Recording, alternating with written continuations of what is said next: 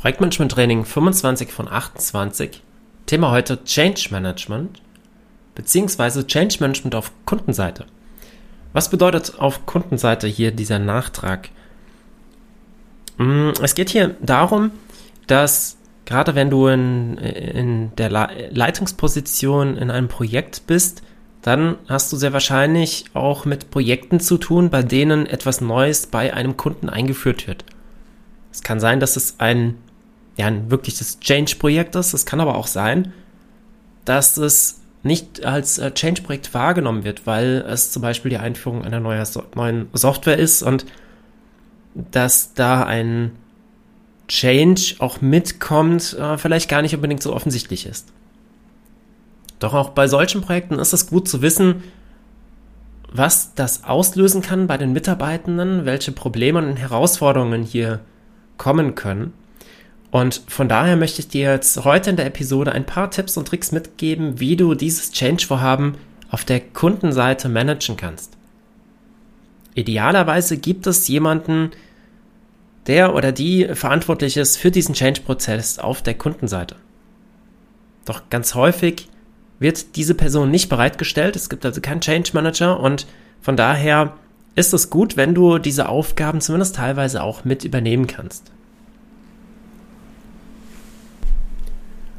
Okay, dann gucken wir uns mal gemeinsam an, was du machen kannst. Zum einen die Stakeholder einbinden. Das wirst du sowieso schon machen, dass du dir überlegst, wessen Stakeholder meines Projektes. Hier gehst du aber nochmal einen Schritt weiter und guckst, wer sind auf der Kundenseite noch weitere Stakeholder, die du vielleicht aus deinem Projekt, aus deiner Projektsicht noch gar nicht betrachtet hast. Aber wenn das Projekt umgesetzt ist, wenn, bleiben wir bei dem Beispiel, diese neue Software eingeführt ist, oder in der Einführungsphase ist, wer sind da noch die weiteren Stakeholder?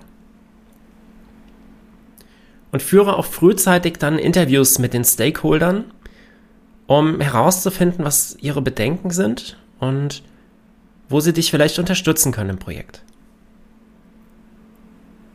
Und äh, auf Basis der Kenntnisse wirst du dann auch eine gemeinsame Sprache finden, die die Stakeholder und du sprechen könnt, auch in der weiteren Kommunikation. Die Kommunikation muss ganz klar sein und sie muss die Ziele des Veränderungsprozesses dann auch liefern oder mitteilen. Bei dem, meinem Beispiel, Einführung einer neuen Software, das ist ein Veränderungsprozess. Es wird etwas Neues eingeführt, etwas Altes wird abgeschafft, Prozesse ändern sich vielleicht, Vorgehensweisen ändern sich, Arbeitsanweisungen ändern sich. Es ist ein Veränderungsprozess.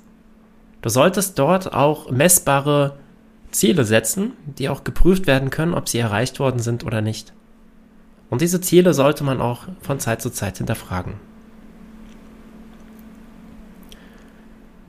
Während der Veränderung ist ebenfalls eine klare Kommunikation notwendig. Und zwar eine klare Kommunikation über die, über wichtige Zwischenschritte und in dem Zusammenhang auch über wichtige Erfolge, Zwischenerfolge. Allerdings solltest du nicht nur die positiven Sachen benennen, sondern benenne auch ruhig Probleme und Herausforderungen, die es gegeben hat, die bewältigt wurden oder die anstehen. Vielleicht kann dir dabei jemand auch äh, dann helfen von den Personen, die in deiner Kommunikation dann auf der anderen Seite sind und äh, ja, wie auch immer du die Kommunikation durchführst, ob du dann Newsletter verschickst zum Beispiel oder Status-Meetings abhältst oder sonstiges, Irgendjemand wird vielleicht dabei sein, der oder die dir helfen kann. Schaffe die notwendige Transparenz in dem Vorhaben, aber auch in, in den aktuellen Schritten. Wo steht das Projekt jetzt gerade? Was wird als nächstes kommen? Berücksichtige Kritik und Widerstand. Du wirst bei so einem Veränderungsprozess nicht nur Lob bekommen und äh, nicht nur per mit Personen zusammenarbeiten, die das gut finden, sondern du wirst auch viele Personen wahrscheinlich haben, die das nicht gut finden, die das ablehnen. Und hier gilt es dann herauszufinden, was der wahre Grund ist der Ablehnung und dass du diesen, diese Gründe, dass du die ernst nimmst, dass du sie berücksichtigst und äh, vielleicht liegt auch etwas darin verborgen, dass du wissen solltest, weil es gegebenenfalls den kompletten ähm, Projekterfolg auch gefährdet. Also berücksichtige Kritik und Widerstand, versuche ihn aufzulösen, wenn möglich, und finde auch heraus, was dahinter steckt.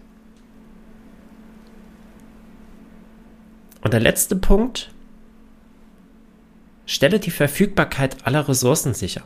Das sind zum einen natürlich die Mitarbeitenden, dann vor allem auch ähm, auf der Kundenseite, aber auch Räume und Arbeitsmaterialien. Das muss alles zur Verfügung stellen. Ich fasse jetzt nochmal kurz zusammen. Also, wir hatten jetzt Stakeholder einbinden, wir hatten die klare Kommunikation der Ziele, wir hatten die klare Kommunikation während der Veränderung, Transparenz schaffen, Kritik und Widerstände berücksichtigen, zudem die Verfügbarkeit aller Ressourcen sicherstellen. Wenn du das berücksichtigst, dann wirst du schon einen guten Schritt vorwärts kommen in deinem Change-Projekt auf Kundenseite. Vielen Dank, dass du heute mit dabei warst und morgen geht es weiter mit Projektmarketing. Bis dann, dein Patrick.